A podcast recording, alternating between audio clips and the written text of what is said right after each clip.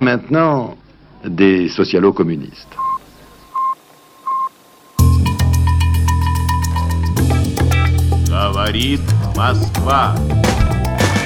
Je crois aux forces de l'esprit pour aller amuser la galerie. There is no alternative. Des astres, l'alignement des astres. Aber das ist die Auffassung des Bürgertums. Time will tell. Russe Europe Express. Jacques Sapir. Clément Olivier. Il faut remettre la France au travail. Combien de fois avons-nous entendu cette phrase de Jean-Pierre Raffarin, Emmanuel Macron, en passant par François Fillon? Tous reprennent en fait la formule d'Édouard Daladier en 1938, euh, qui compte bien alors euh, revenir sur les conquêtes du Front populaire. Sauf que travail n'est pas qu'emploi et non-emploi n'est pas que oisiveté. C'est ce que semble leur répondre la mobilisation actuelle contre la réforme des retraites. Trois mois après le début de la grève interprofessionnelle du 5 décembre, les cortèges sont nécessairement moins fournis et le mouvement euh, cherche ses marques. Alors certains proposent de ne pas se contenter euh, de défendre des acquis, euh, mais de repasser à l'offensive. Parmi eux, Bernard Friot, célèbre pour sa théorie du salaire à vie, qui va lui jusqu'à prôner la retraite à 50 ans. Il est l'invité de ce débat exceptionnel avec Jacques Sapir dans Russe Europe Express. Bonjour Jacques. Bonjour Clément. Et bonjour à vous Bernard Friot. Bonjour. Sociologue euh, économiste, professeur euh, émérite à l'Université de Nanterre. Vous êtes euh, notamment membre de l'association d'éducation populaire Réseau Salariat. Vous y militez donc pour le salaire à vie qu'on ne va pas confondre ici avec le revenu de base. Je signale également votre je signale également votre livre Le travail en jeu des retraites paru en mars 2019 chez La Dispute qui est une nouvelle version en fait augmentée de l'enjeu des retraites sorti lui en 2010. Et puis, et puis c'est un peu la raison euh, de notre invitation euh, que je vous remercie d'avoir accepté. Euh, c'était votre article dans le Monde diplomatique de janvier avec ce joli titre Un statut nommé Désir, co-signé avec le sociologue Nicolas Castel. Merci beaucoup donc d'être avec nous. Je vous propose d'abord d'écouter l'édito de Jacques Sapien. Vous pourrez lui répondre juste après.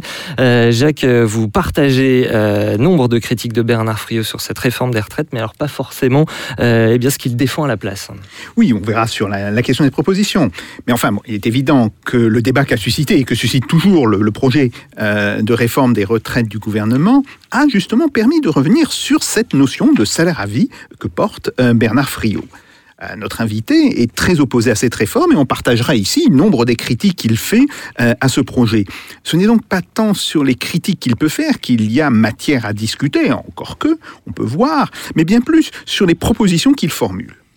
Bernard Friot commence par rappeler que les ministres communistes, de Maurice Thorez à Ambroise Croizat, en passant par Marcel Paul, qui ont construit notre système de retraite, avait mis en place un régime général qui assurait à l'ensemble des retraités du privé un remplacement de leur salaire de référence en fonction de leur trimestre d'activité validé. Ce qui fait qu'aujourd'hui, nous dit euh, Bernard Friot, eh bien, les trois quarts des pensions sont calculées indépendamment du montant des cotisations, Jacques Sapien. Effectivement, effectivement. Et l'on peut y voir l'application d'un principe de solidarité qui est à la fois inter- et intragénérationnel. Il ajoute d'ailleurs dans l'interview qu'il a donnée au site Bastamag le 9 janvier 2020, euh, le 9 janvier dernier, alors je cite, Construire la pension comme un droit au salaire, c'est déconnecter le salaire de l'emploi, c'est faire des retraites non des retraités, non pas d'anciens travailleurs, mais des travailleurs qui n'ont plus besoin de se soumettre aux dictats d'un capitalisme pour être reconnus comme productifs. Nous y voilà. Il ajoute alors. La classe dirigeante va mener une guerre déterminée contre une telle libération de nos personnes. C'est pourquoi, dès le printemps 1947, le patronat a contré le tout nouveau régime général par la création de l'AGIRC comme régime complémentaire de sa branche vieillesse pour les cadres. Contre la CGT, il a progressivement étendu ce régime complémentaire à tous les salariés du privé dans les années 50 avec l'ARCO, définitivement institué en 1961. Ce qui est central ici, c'est l'opposition entre la logique de capitalisation, qui est évidemment centrale justement à la GIRC et à l'ARCO, et la logique de répartition, qui est celle du régime actuel, et qui survivrait d'ailleurs en partie dans le projet du gouvernement. Bon, et vous faites euh, plusieurs remarques euh, à ce sujet. Alors, oui, évidemment. Euh, tout d'abord, n'y a-t-il pas une confusion entre revenus et salaire dans la présentation que fait Bernard Friot? Le salaire est chez Marx en particulier lié à la création de valeur. Euh, le fait que le capitalisme ne rémunère pas le travailleur à la hauteur de la valeur créée fait alors apparaître la survaleur non moderne de ce que l'on appelait du temps de mes études la plus-value. Or, un retraité crée-t-il de la valeur? Alors ça peut survenir épisodiquement. Il peut aussi contribuer à la création de valeur indirectement, en cela qu'il peut contribuer à l'activité d'autres personnes. Mais, il faut bien le reconnaître, ces cas restent minoritaires. Ensuite, il y a la distinction entre travail et emploi. Tout à fait. Et Bernard Friot a une autre expression très forte. Quand il dit, toujours dans le même interview, le salaire signifie participation à la production de valeur économique, là on est d'accord, une production qui doit être arrachée à la bourgeoisie et devenir la responsabilité de toutes et tous dès 18 ans, dès la majorité politique. Lier le salaire des retraités à leur personne, à la qualification personnelle et non plus à leur emploi ou à leur performance sur le marché des biens et services comme travailleurs indépendants, c'est préparer le terrain à des batailles pour le droit au salaire de toute personne de 18 ans à sa mort, quel que soit son passé scolaire ou son handicap. Alors il y a des choses très vraies comme quand Bernard Friot rappelle qu'il y a un marché de l'emploi et non pas un marché du travail. Euh, ce dernier ne se vendant pas, mais se louant. Dans une situation où une classe particulière, la bourgeoisie évidemment, a un quasi-monopole sur les moyens de production. Pour autant, qu'y a-t-il derrière la formule arracher la production à la bourgeoisie Et alors, euh, justement, pour finir, Jacques, vous voulez nous emmener, comme à votre habitude, un, un peu à l'Est, c'est ça? Oui, exactement, ce qui vaut mieux que d'être un peu à l'Ouest Oui, par oui, ailleurs. Euh, mais c'est vrai, euh, Bernard Friot rejette d'emblée toute comparaison avec le système soviétique. Il l'exprime dans une interview, elle aussi fort intéressante, qu'il donna à la revue Ballast en juin 2019. À la question posée sur les débats concernant les pays de l'Est, il a alors cette réponse. Dans les cellules et les sections où j'étais, je n'ai pas souvenir de grands débats à ce propos. Après mon adhésion au parti, j'ai lu les magnifiques Une journée d'Ivan Denisovitch et Le pavillon des cancéreux qui venaient de paraître de Solzhenitsyn. Euh, je rappelle que Une journée d'Ivan Denisovitch était parue en Union soviétique Mhm. très tôt, euh, dans Novimir, et avait été traduite très tôt. Je pense le qu'elle a Nouveau été Monde, traduite, ouais. euh, elle avait été traduite dès les années 60. hein. Euh, Ce qui ne fut pas le cas de nombre d'autres ouvrages de Solzhenitsyn par la Tout à suite, fait, comme on le sait. Tout à fait. Et j'ai eu d'ailleurs l'occasion de les lire à la fois en français et en russe avec ma grand-mère qui était abonnée à cette revue Nouveau Monde Novimir. Et ça ne m'a pas atteint dans mon rapport au parti. J'avais adhéré malgré l'URSS et pas à cause de l'URSS. Poursuit Bernard Friot. Voilà. ouais. Pour autant, c'est tenir peu compte des tentatives, mais aussi des reculs, qui ont eu lieu dans ces divers pays sur la question du salaire à vie et de la suppression des échanges marchands. De la Russie bolchevique du communisme de guerre à la tentative de l'île des Pins à Cuba au début des années 60. Les exemples abondent de tentatives pour dépasser justement le capitalisme, tentatives qui furent suivies de retours malheureusement précipités à la case départ. Alors bien sûr, l'histoire n'est pas close, le futur reste par définition inventé. Autrement dit, il faudrait euh, refuser que ce soit un futur, Mhm. si on pouvait déjà le connaître. Mais ayant travaillé depuis maintenant 44 ans sur ces économies, j'ai rendu ma première étude qui portait sur les réformes Lieberman d'ailleurs en, FCI URSS, Lieberman, euh, oui. les- euh, en 1976. C'était les, les réformes qui portaient sur l'autonomie euh, des entreprises. J'identifie deux problèmes économiques majeurs, celui de l'incitation et celui encore plus important de la coordination. Comment le salaire à vie peut-il résoudre ces deux problèmes? C'est ce dont cette discussion sera aussi l'objet. Absolument, et on viendra euh, également à cette question du, du communisme et de, de ce mot de communisme, euh, puisque vous faites paraître en avril un livre qui s'appelle Un désir de, de communisme. Ce sera chez Textuel des, des entretiens avec, euh, avec Judith Bernard. Euh, Bernard Friot, on va d'abord euh, vous laisser répondre. Jacques Sapir se demande euh, si vous ne confondez pas salaire et rémunération. Euh, Il faut nous rappeler la différence que vous faites entre ces, ces deux notions. Oui, enfin, différence. euh, le, salaire euh, reconnaît une contribution à la production de valeur. Si c'est ça qu'on appelle la rémunération, euh, pourquoi pas. Mais ce, que je ce sur quoi je voudrais insister, c'est sur le fait que poser quelqu'un comme producteur, ça ne transforme pas toutes ses activités en travail productif. C'est même extrêmement important comme distinction. Évidemment que toutes nos activités ne sont pas productives. Il fait même très important que certaines de nos activités soient tenues à l'écart de la valeur. Sinon, alors là, où sommes-nous hein Euh, Ce serait un monde totalement inhumain. Ce que je mets en cause, euh, c'est le côté absolument préhistorique du fait que nos personnes ne sont reconnues comme travailleurs que lorsqu'elles sont productives. et qui est donc des moments où nous puissions être euh, en dehors du statut de travailleur, au chômage, ou en train de s'insérer comme jeune, ou comme retraité, c'est-à-dire dans lequel des situations dans lesquelles le travail est extérieur à nos personnes, étranger à nos personnes. Or, pour moi, c'est une des Puisqu'il nous est attribué par quelqu'un d'autre. Voilà, le capitalisme repose sur cette étrangeté de nos personnes au travail. Le travail est une réalité hétéronome, c'est la bourgeoisie qui définit la valeur, c'est elle qui définit ce qui vaut, et euh, nous ne sommes reconnus comme travailleurs que pour autant que nous mettons en valeur du capital. Même les fonctionnaires ne sont pas reconnus comme travailleurs, puisque c'est de la dépense publique. Mhm.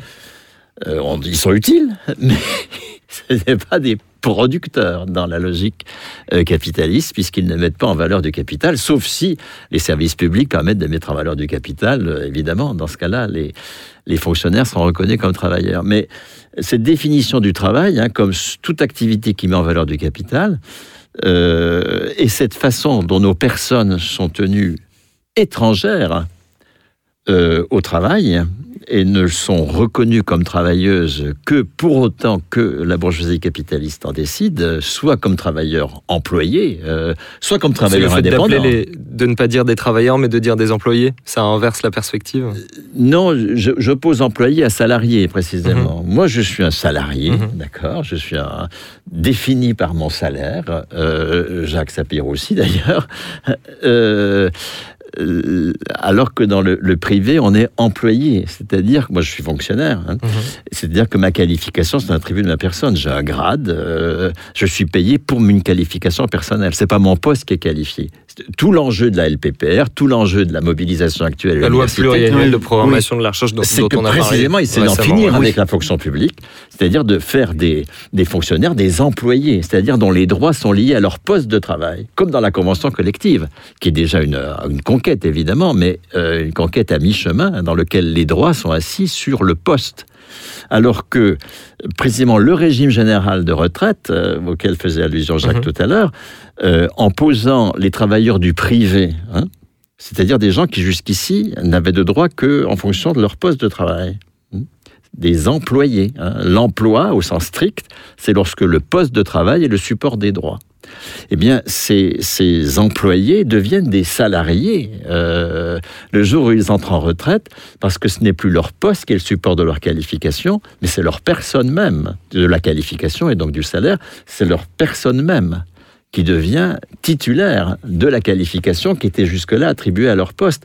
C'est pourquoi l'enjeu de la réforme des retraites, fondamentalement, c'est pas de baisser les pensions. De toute façon, depuis 40 ans, on est dans une logique de baisse des pensions. C'est pas ça l'enjeu.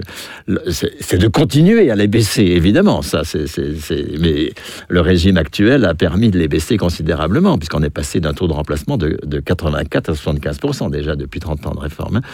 Mais l'enjeu, c'est d'en finir avec le droit au salaire des retraités, c'est-à-dire avec le fait de dissocier le salaire de l'emploi. hein. Mhm. Le fait de poser que nos personnes sont des, des- sont- sont- ne sont pas étrangères au travail, que nous sommes des travailleurs de 18 ans à notre mort. Enfin, en tout cas, s'agissant de la retraite, jusqu'à notre mort. Nous ne sommes pas, il n'y a pas un temps d'après le travail. Ça ne veut pas dire que dès lors que nous sommes titulaires d'un salaire, nous sommes productifs. Pas du tout. hein. Il faut bien distinguer euh, ce, point central. hein. Nos personnes doivent être en permanence confirmées comme travailleuses. Et ça, c'est ce que le statut de la fonction publique, le régime général de retraite, le statut des cheminots, enfin tout ce qui est attaqué de façon virulente par la bourgeoisie euh, a été construit, disons.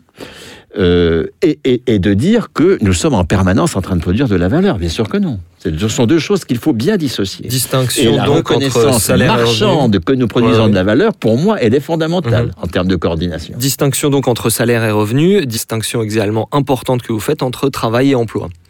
Bien sûr, hein, le, le, le- l'enjeu de reconnaître comme du travail, hein, le travail c'est la partie de notre activité qui, est reconnue comme productive.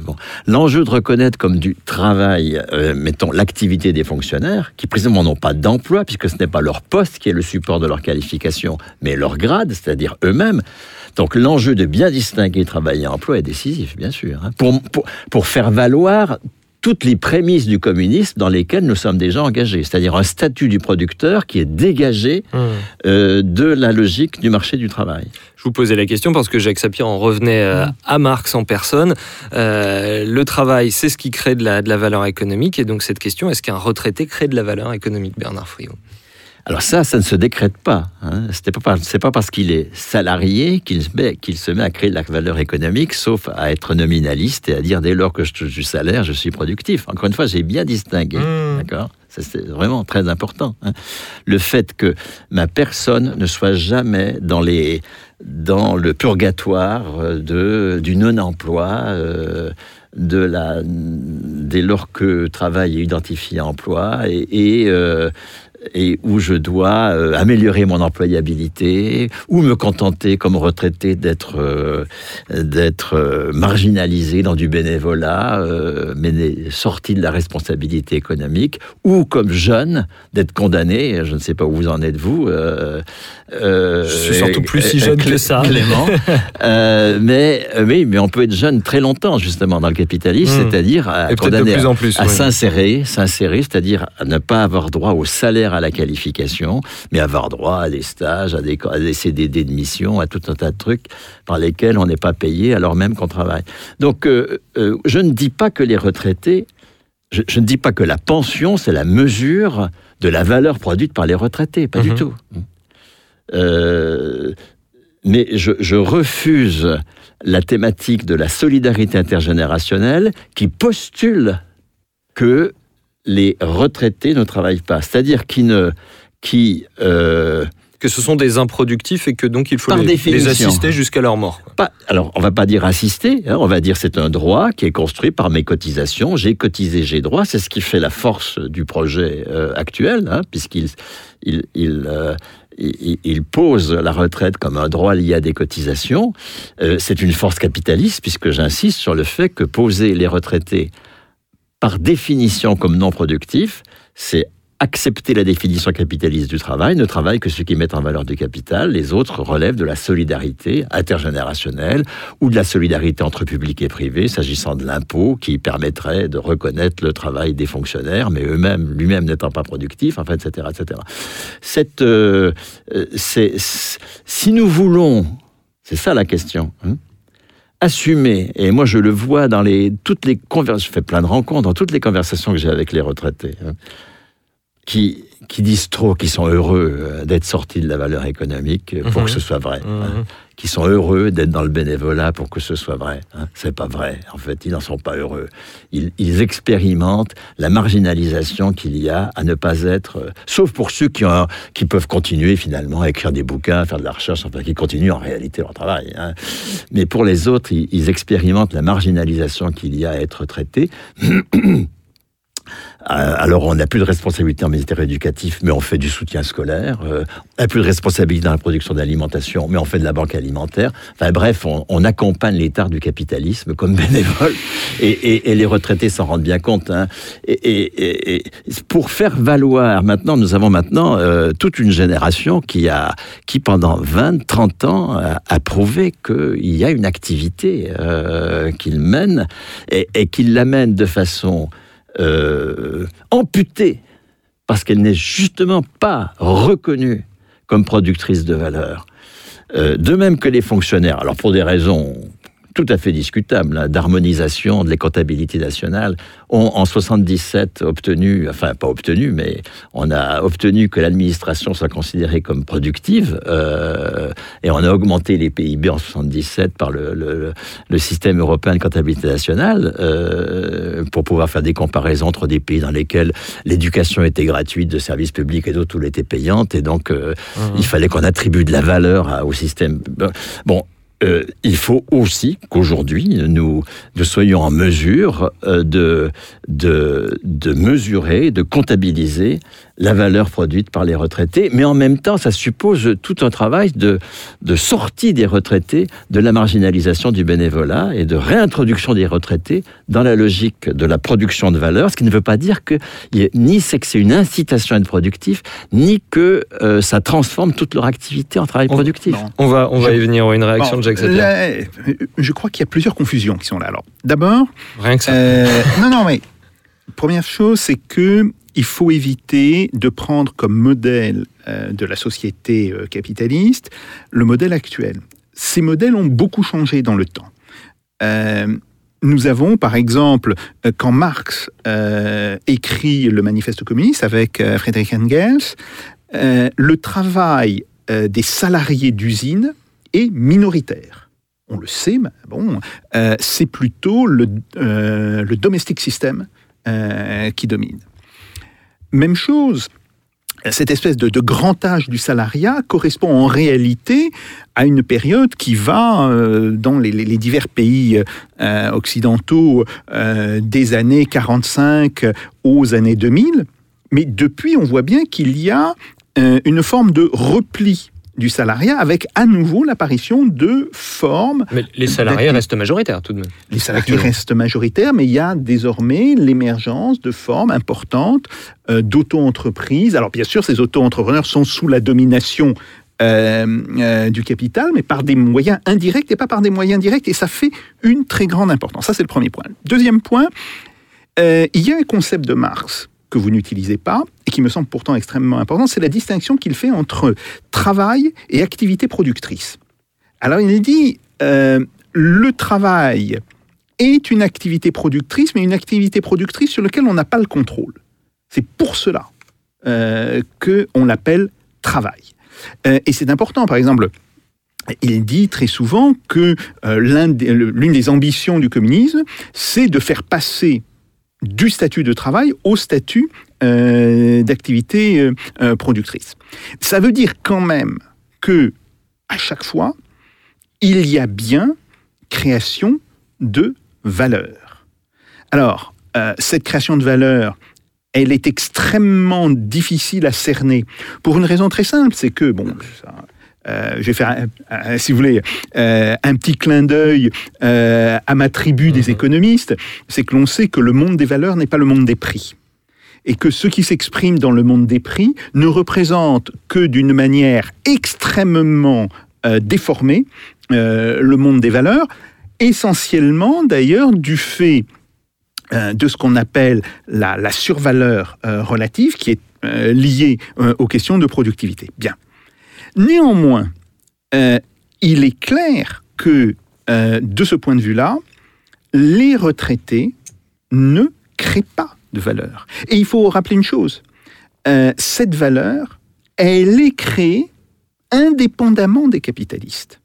Et ça, c'est un point sur lequel il me semble que vous avez tendance toujours à, à- lier la création de valeur au capitalisme. Non. Autant la survaleur, la plus-value, est liée à l'existence d'une classe capitaliste, autant le fait que euh, dans un travail, ce qu'on appelle une activité productrice, on ne soit pas rémunéré à la hauteur de son travail est une évidence, ne serait-ce que parce qu'il faut pouvoir dégager un investissement qui permettra d'engager le cycle suivant de production. Ça, c'est du Marx quasiment dans le texte. Ah, tout à fait, tout à fait. Si vous voulez, euh, euh, bon, j'ai- beaucoup étudié. Non, Marx, mais j'ai- bien sûr, j'ai- bien j'ai- sûr. J'ai j'ai beaucoup étudié Marx. Bon, Mais- et, et- et là-dessus, si vous voulez, ce qui me semble important, c'est effectivement que, on voit bien, le, le capital, bon, le- la bourgeoisie a pris le contrôle et donc est capable de décider quelle est la part qui sera euh, accordée à l'investissement, quelle est la part qu'ils vont eux-mêmes s'attribuer. Bien. Mais, euh, d'une certaine manière, dire que euh, s'il n'y avait pas la bourgeoisie, s'il n'y avait pas le capital, euh, le travail serait rétribué, entre guillemets, à sa juste valeur, non. Le travail ne peut pas être rétribué à sa juste valeur, puisqu'il faut de toutes les manières distinguer prélever sur la valeur créée par le travail des sommes, des montants qui vont servir à lancer le, moment suivant de la production. Et le problème se pose essentiellement de savoir par quels moyens, par quelles institutions peut-on retirer, alors aux mains de la bourgeoisie, mais tout en sachant que euh, il n'y a pas une adéquation directe euh, du bourgeois particulier ou disons de l'employeur particulier à l'employeur en tant que classe, c'est beaucoup plus compliqué euh, que cela. Comment peut-on lui retirer justement cette capacité de décision? On en vient là à la fois à la question de l'incitation, mais aussi à la question de la coordination que je citais. Et de ce point de vue-là, je pense qu'effectivement, moi je vois dans les retraites beaucoup plus un mouvement de double solidarité, de solidarité intragénérationnelle, le fait que, par exemple, euh, je puis toucher moins que ce que, auquel je pourrais avoir théoriquement droit pour que d'autres puissent toucher plus, bon, mais aussi intergénérationnel. On le sait, euh, nos retraites sont payées par les cotisations, cotisations à la fois des, normalement, des employeurs et des salariés. Le problème étant ici que les employeurs euh, ont réussi à s'exonérer d'une large part euh, des cotisations, ce qui d'ailleurs produit le déséquilibre euh, du système actuel.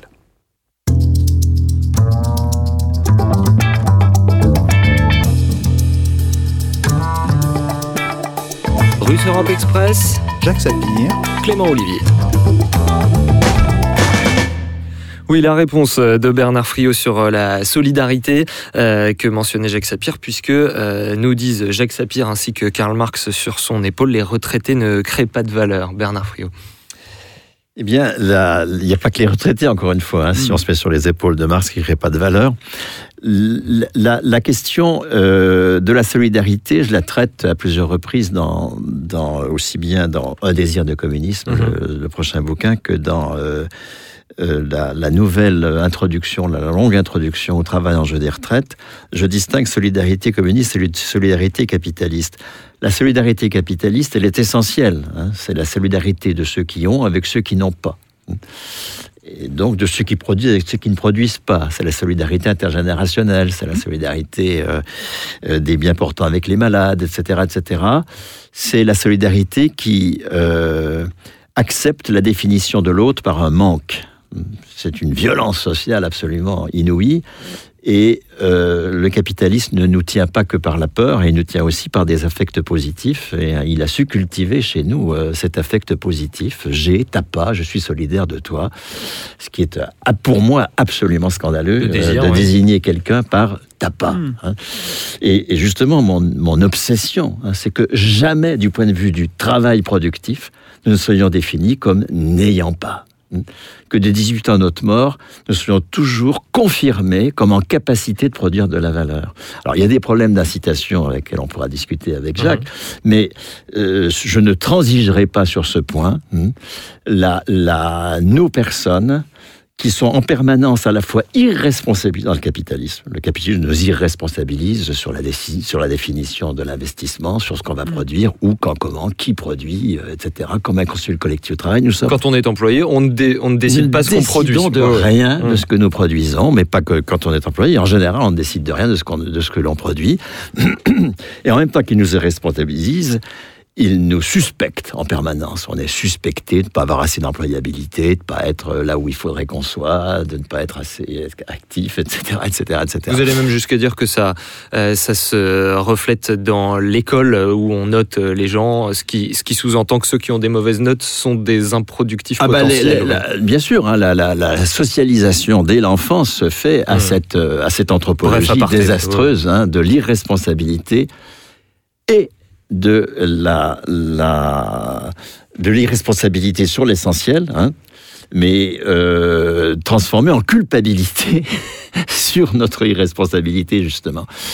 Et, et cette euh, ce, sortir de l'anthropologie capitaliste, pour moi, c'est un des, leviers du communisme. hein. Le, communisme euh, construit progressivement. Et quand je dis progressivement, ça ne veut pas dire par une espèce de, de lente euh, réformisme. Je ne crois pas du tout à tout cela. hein. C'est par des batailles avec des hauts et des bas, avec des conflits considérables, ceux que la bourgeoisie a eu avec l'aristocratie pendant plusieurs siècles. Eh Bien, nous, nous l'avons avec la bourgeoisie pendant plusieurs siècles. Des hein. batailles comme celles qui, sont, qui se produisent actuellement? Ah ben, actuellement, il y, a- il y a une bataille sur le statut euh, de la personne. hein. Est-ce que euh, il est légitime que nous soyons euh, considérés comme après le travail de 60 ans à notre mort? Si c'est ça, ben c'est Macron qui a raison. hein. J'ai cotisé, j'ai droit. C'est la solidarité intergénérationnelle. Lorsque Attendez, j'étais attendez, euh, j'ai cotisé, Ouais, j'ai droit, ça, ren- ça renvoie aussi à une logique de capitalisation, ce qui n'est pas la logique du, de l'ancien système, du, du système mis en place en, en, en 45. Ben, le système mis en place en 46, parce qu'il ne se passe Ah. rien en 45, Ah, je mais le c'est- rappelle. oui. Le système Bernard mis en place en 46, c'est précisément contre le j'ai cotisé, j'ai droit. Hein. Ne, ne confondons pas capitalisation et j'ai cotisé, j'ai droit, puisque ça se fait en répartition. Ça, là, j'ai cotisé, j'ai droit, ça se fait en répartition, parce que la classe dirigeante en 47 sait très bien que la capitalisation qui a été essa- essayée en 1850, en 1911, en 1930, a été un échec par trois fois. Par trois fois, on a fait la démonstration qu'on ne peut pas financer un régime de retraite en capitalisation et aucun pays au monde ne finance la retraite en capitalisation sur un mode majoritaire. Ça ne peut être le seul pays qui la finance presque à la moitié, hein, mais uniquement la moitié, et à peine la moitié, c'est la Suisse. C'est tout. Aucun pays au monde n'est assez fou pour financer la retraite en capitalisation. La retraite est toujours financée en répartition de façon très majoritaire.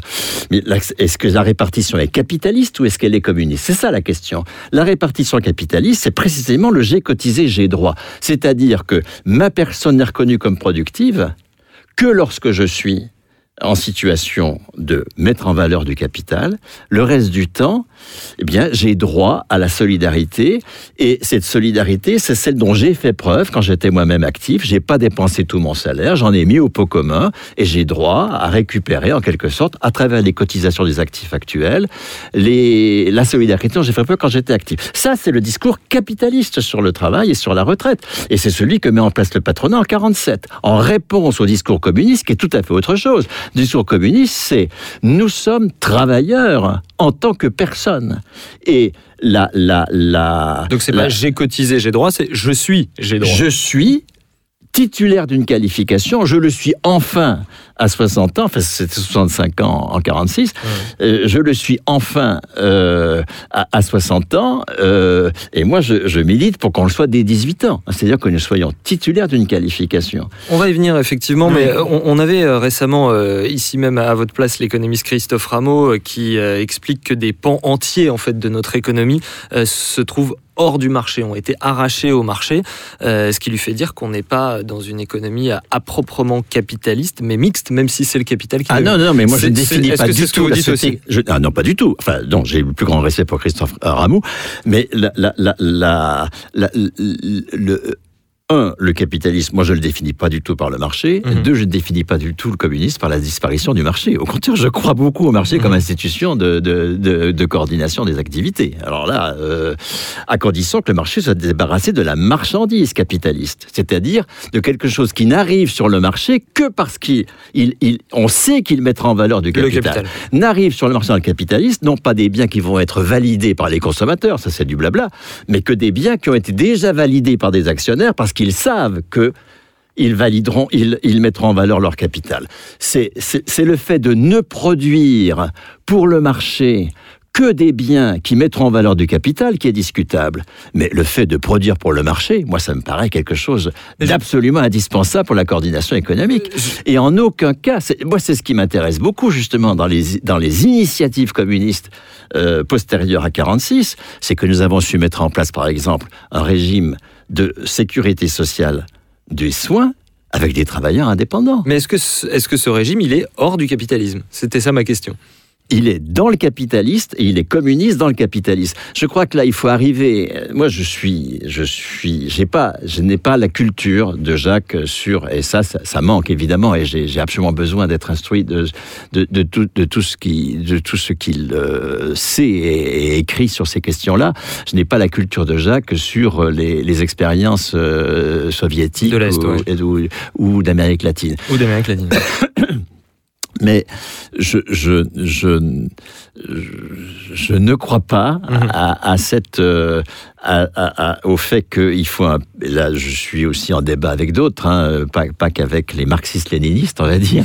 je, je, je ne crois pas euh, à l'étape 1, prise du pouvoir d'État, 2, socialisme, 3, communisme. Je, je ne crois pas à ça. Je ne pense pas que c'est comme ça du tout que la bourgeoisie a, a vaincu la féodalité, enfin l'aristocratie. Elle n'a pas pris le pouvoir d'État comme préalable, pas du tout. Euh, euh, les- les- la bourgeoisie a participé au pouvoir parce qu'il faut évidemment participer au pouvoir pour changer la loi, etc., etc. Encore que beaucoup de choses s'est changé dans la jurisprudence. Quand on regarde le droit de propriété, Thomson a fait des travaux absolument magnifiques sur le changement du droit de propriété au XVIIIe siècle. Ça se fait par la jurisprudence, pas du tout par la loi. Et on- Donc la participation au pouvoir n'est pas décisive dans cette affaire. Donc je voudrais insister sur le fait que l'enjeu, pour moi, hein, c'est la classe dirigeante, sa force, c'est que c'est elle qui décide euh, du travail. C'est elle qui décide, qui en décide de, la, de ce qui a valeur. Euh, elle n'a de pouvoir sur l'argent et sur le reste que parce qu'elle a pouvoir sur la valeur. Et donc, tout l'enjeu de la lutte de classe, c'est de la dessaisir de son pouvoir sur la valeur.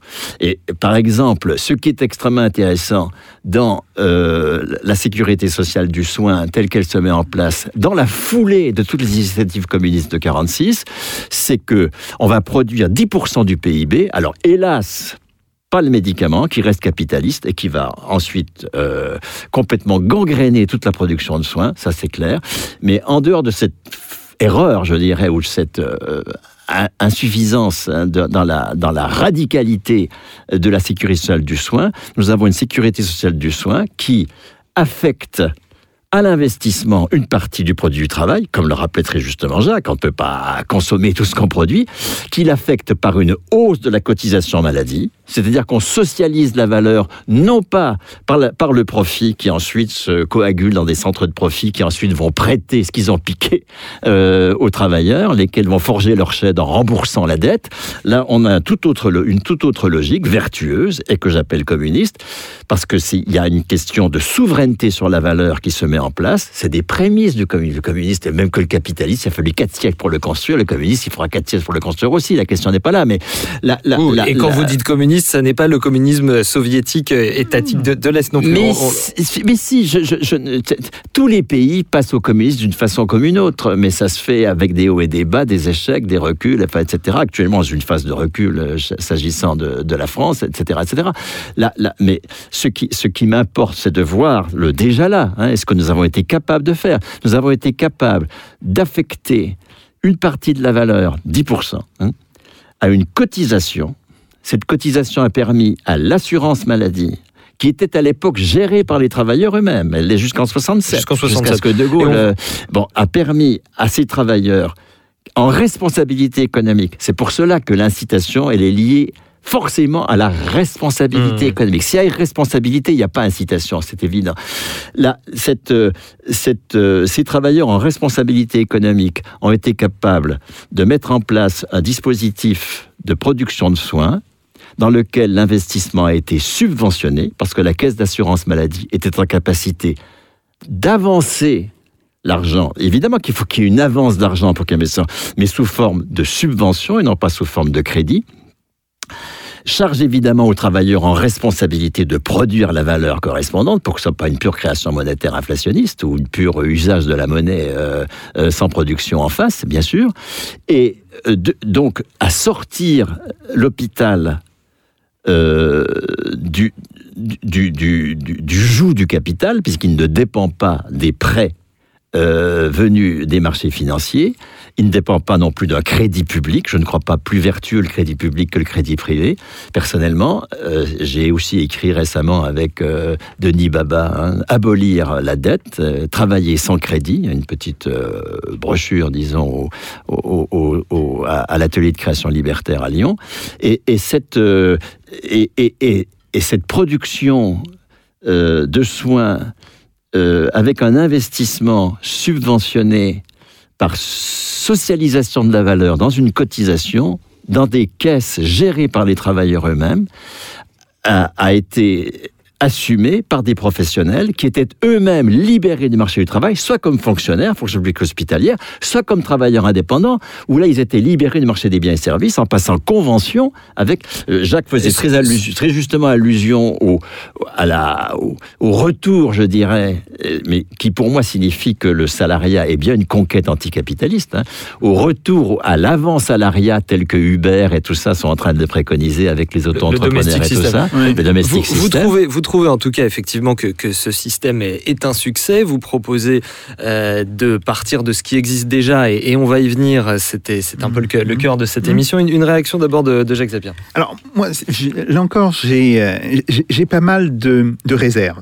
Tout d'abord parce que je pense que euh, parler de d'îlot de communisme euh, au sein d'une société capitaliste, c'est ne pas voir une chose, c'est qu'il y a une domination générale euh, de notre société capitaliste, qui fait que même quand on a un système qui échappe sur un certain nombre de points à la logique directe du capitalisme, il n'échappe pas à sa logique indirecte. Donc ça, c'est un premier point.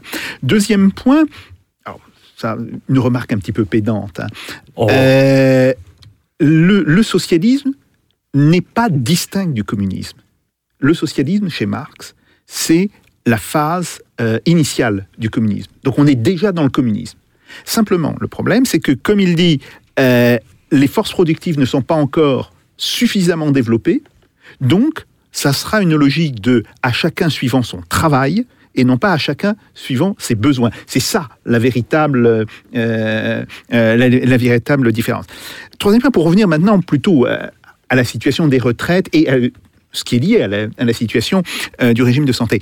Bon, je pense que ce qui a été fait euh, en 46, alors ce qui avait été déjà pensé avant, euh, c'est très intéressant de voir toutes les réflexions qu'il y a sur le, rapport Beveridge en Angleterre, y compris d'ailleurs les, réflexions qu'il y a sur cette question dans la France libre avant même euh, 1900, euh, fin, la fin 42, vous avez euh, dès, je crois, euh, janvier ou février euh, 42, euh, une déclaration du général de Gaulle qui est très intéressante, où il parle de la sécurité sociale comme équivalent de la sécurité nationale.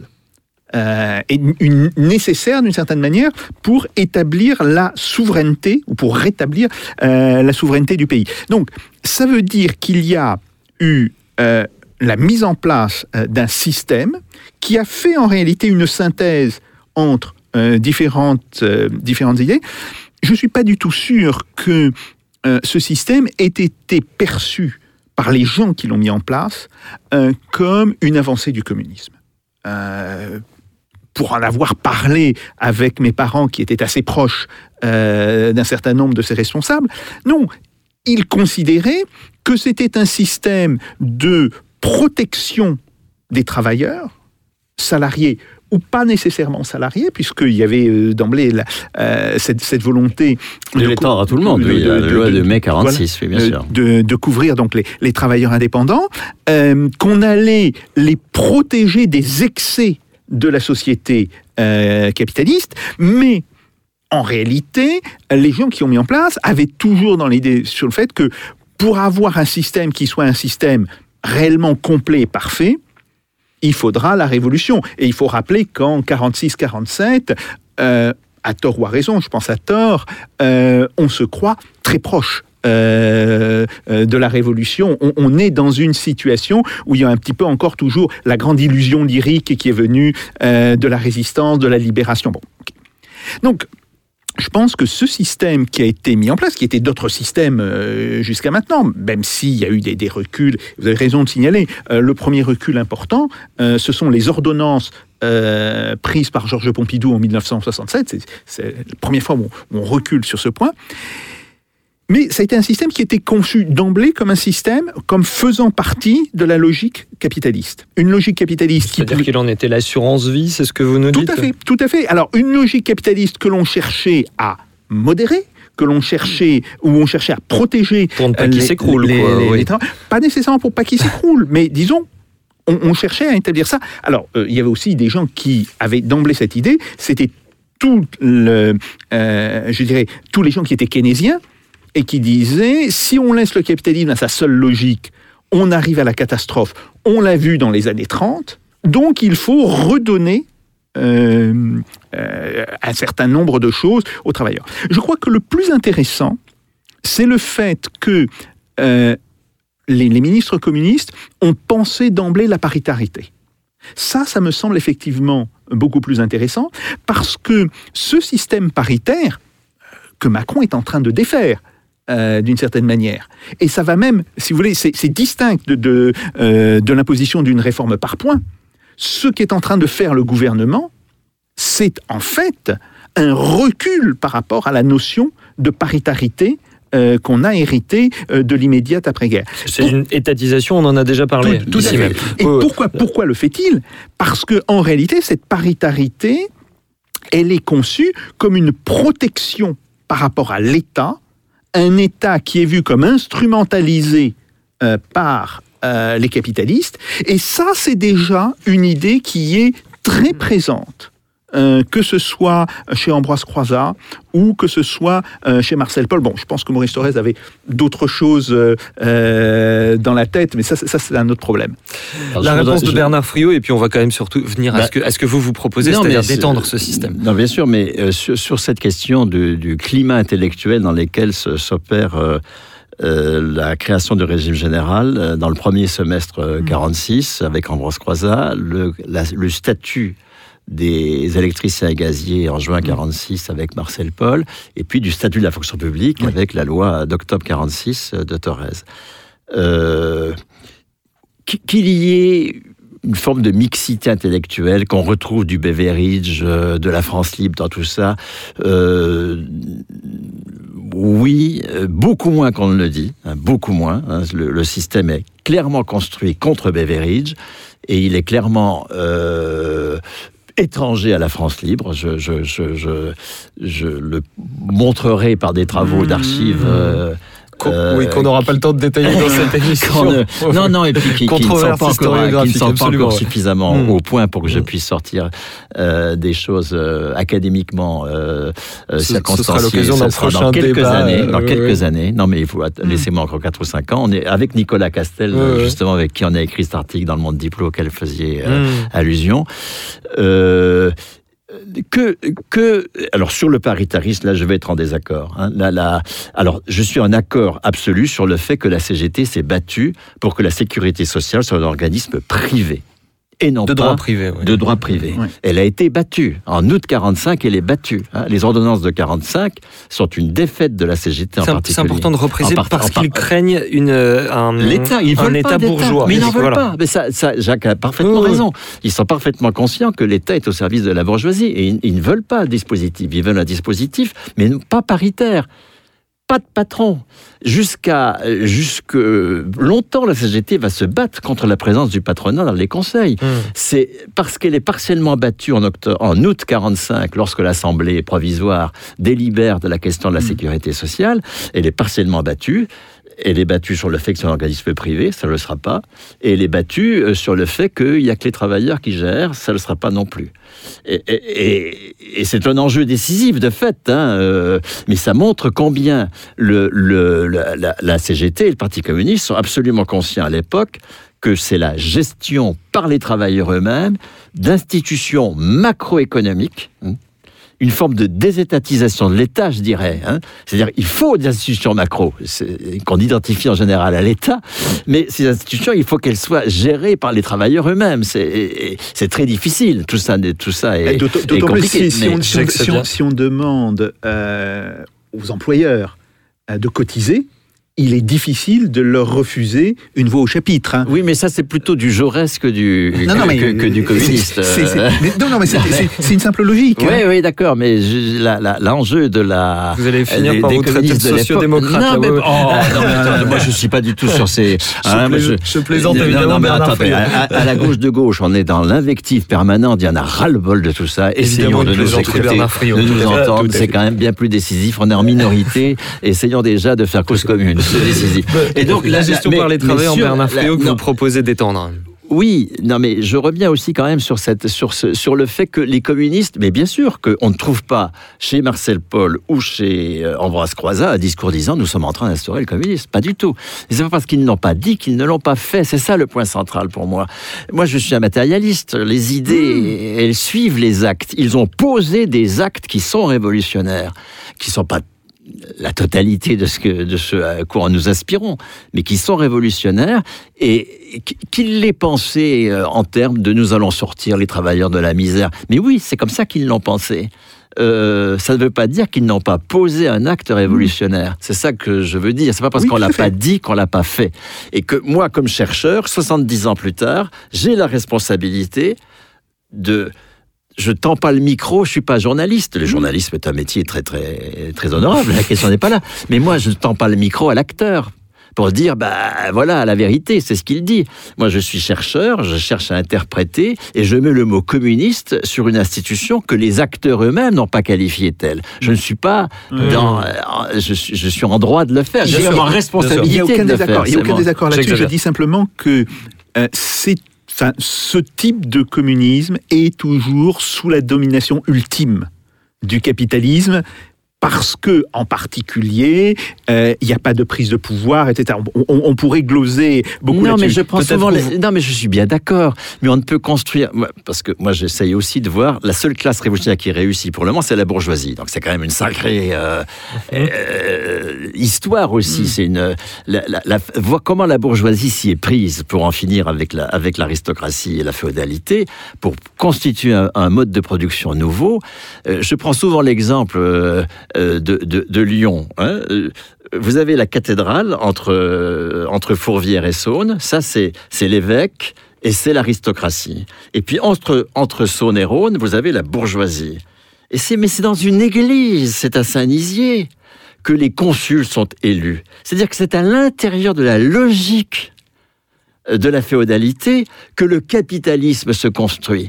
Alors évidemment que Saint-Nizier est sous la, euh, sous la dépendance de la cathédrale. Il n'empêche qu'on ne peut pas constituer un mode de production nouveau à partir d'une espèce de zéro. Et On part justement- forcément et- de l'existant. Et justement, Bernard Friot, quand même, pour, pour conclure euh, ce- cette émission, euh, vous avez régulièrement cette expression en finir avec les luttes défensives. Aujourd'hui, euh, pour vous, assez- assez rapidement, en finir avec les luttes défensives, euh, c'est C'est utiliser cette euh, lutte sur les retraites comme une étape vers le salaire à la qualification personnelle, donc votre grande lutte, euh, et ça passerait par une retraite à 50 ans.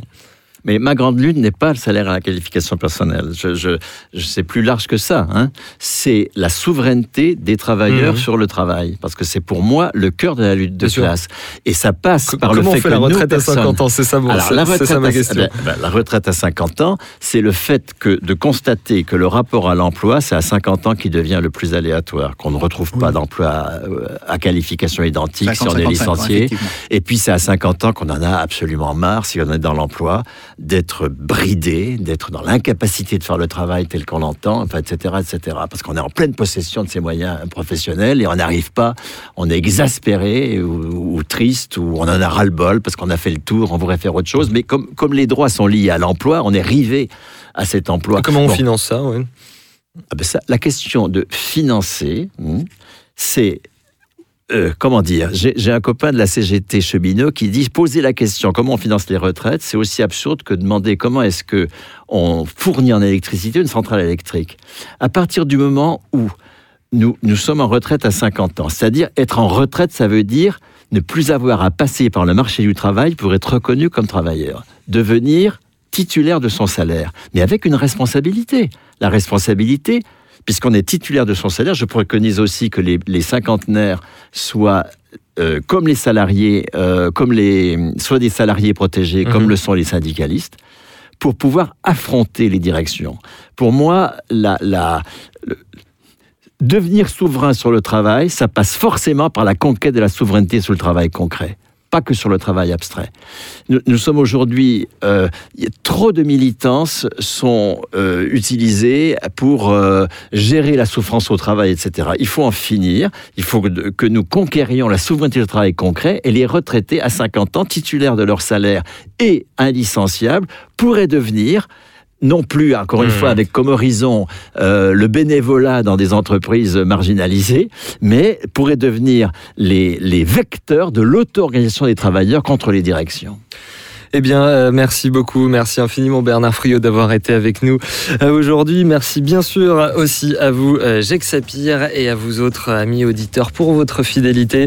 Vous retrouvez cette émission en vidéo sur Facebook, sur YouTube, sur les différentes pages de Spoutnik France, en version son également sur toutes les plateformes de podcast. Les détails pour s'abonner sont sur le fr.spoutniknews.com. Une émission fabriquée par des salariés à la technique, messieurs Pichi, Pika et Foller des forces laborieuses qui vous donnent tous rendez-vous au prochain arrêt du Russe Europe Express avec Jacques Sapir. En attendant, faites pas au Jacques. Salutations. Les assurés sociaux verront leur situation considérablement améliorée. Notre programme vise dans un proche avenir à étendre l'organisation de la sécurité sociale à des catégories nouvelles de bénéficiaires et à réaliser la sécurité le plus parfaitement possible.